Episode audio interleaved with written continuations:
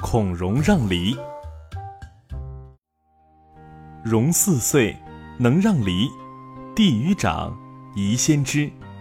本句主要讲了应该敬爱兄长的道理，意思是，孔融四岁就能够把大梨让给别人，敬爱兄长的道理早早就应该知道。东汉末年，山东曲阜有个著名的文学家叫孔融，他是孔子的第二十世孙，出身名门之后，长在礼仪之乡。孔融从小就很懂礼貌。这一年，孔融的祖父庆祝六十大寿，家里举办了非常隆重的寿宴，真可谓亲友迎门，高朋满座。孔融和兄弟姐妹们也打扮得非常整齐可爱。宴席间，有一位宾客送给祖父一盘十分难得的酥梨，据说这种酥梨味美可口。不输给王母娘娘的蟠桃呢，那么谁来分梨子呢？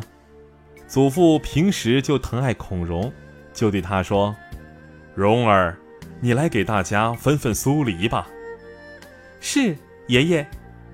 孔融恭敬地答道。接过这盘酥梨，孔融细细打量了一番，只见梨子个个金黄诱人，香气扑鼻。可是梨子虽好，却有大有小，这该怎么分呢？他略一思考，便有了主意。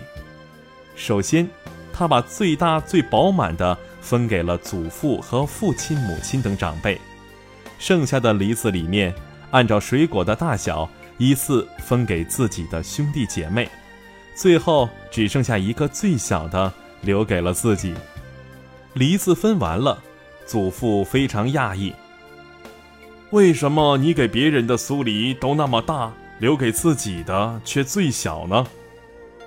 孔融从容地答道：“爷爷，那是因为我们做小辈的理应孝敬你们。”祖父点点头，继续问道：“可是对于跟你同辈的兄弟姐妹呢？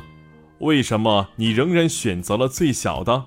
难道你不喜爱吃梨吗？”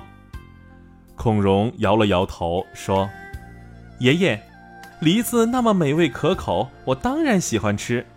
可是哥哥姐姐们比我年长，我应该尊敬他们，当然把大一些的梨子让给他们了。那弟弟妹妹的梨子为什么也比你的大呢？”祖父追问道。孔融继续回答：“弟弟妹妹们还年幼，我作为兄长，应该疼爱他们。”把好的东西留给他们，怎么还能跟他们抢呢？祖父听了他的解释以后，十分欣慰，也十分惊喜。在场的宾客也对孔融赞不绝口。想不到四岁的孩子竟然有这样的胸怀，这个孩子将来肯定大有作为。从此，孔融让梨的故事传为美谈。